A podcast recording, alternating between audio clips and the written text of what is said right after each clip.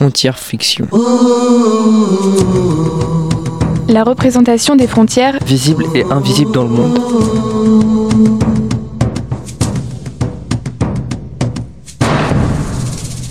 « 26 février 1885, fin de la conférence de Berlin qui dure depuis le 15 novembre 1884.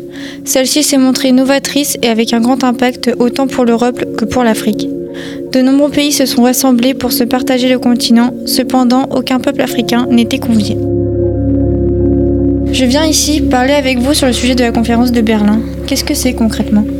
Concrètement, la conférence de Berlin est un dialogue ouvert entre plusieurs puissances coloniales qui s'est déroulé du 15 novembre 1884 au 26 février 1885 à Berlin.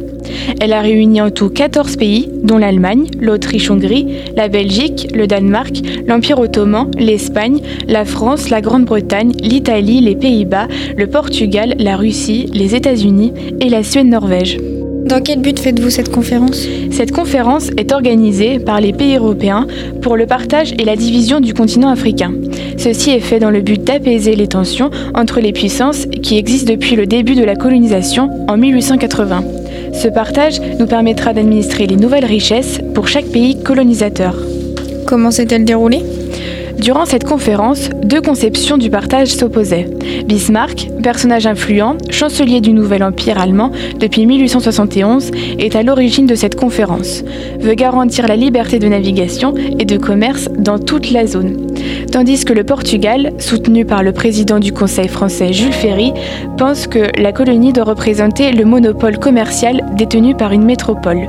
De plus, l'Afrique fascine tout le monde, comme le baron Alphonse de Courcelles qui a convaincu Jules Ferry de se lancer dans une conquête coloniale. Enfin, Sir Edward Mallet, politique britannique, a eu un rôle décisif dans la conquête de l'Égypte par l'Angleterre. Le tracé a finalement été proposé après plusieurs discussions. Le territoire offert au libre commerce est délimité par la crête du Nil au nord, le lac Tanganyika à l'est, le fleuve Zambèze et Lodge au sud. Ces terres sont situées au cœur de l'Afrique à exploiter et les frontières ont été tracées à la règle et au cordeau. Mais quelles sont les conséquences de tout cela? Avec cette conférence, les puissances coloniales ont décidé de mettre fin à l'esclavage et espèrent mettre fin aux tensions. Plus concrètement, nos frontières sont créées sur les degrés de longitude, comme au Soudan, entre le Royaume-Uni et la France, les lacs et rivières, comme le fleuve Benoué qui prend sa source au Cameroun jusqu'au lac Tchad. Les parallèles ou encore comme entre la France et l'Italie, qui obtient une zone dans le quadrilatère formé par le tropique du Cancer et le 15e, le 17e et le 21e méridien. Oui, mais pour nous, les populations africaines, quelles en sont les conséquences? Avec cette conférence, nous avions déjà des frontières en Afrique, mais ce n'était pas une vision occidentale, c'était en effet une zone de négociation et de marchandage. Jamais une limite infranchissable. C'était plutôt un espace de mixité et de rencontre. Enfin, sa fonction principale était de tisser des liens et non des limites. Cependant, cette conférence n'est pas en faveur des peuples d'Afrique et elle est mal vécue. En effet, des frontières tracées par les Européens sont au milieu de nos populations et divisent de nombreux peuples. À aucun moment de cette conférence, on ne nous a demandé notre avis ou même notre participation. Certes, l'esclavage a été aboli, mais les colons n'ont pas autorisé le travail libre et ont mis en place le travail forcé, c'est-à-dire ni rémunéré ni payé. La vie des indigènes n'a aucune valeur pour les Européens. Pour conclure, la conférence de Berlin a mis en place le partage et la division de l'Afrique et a ainsi apaisé les tensions, mais n'a pas réussi complètement à calmer tous les conflits, comme on peut le constater avec le déclenchement de la Première Guerre mondiale.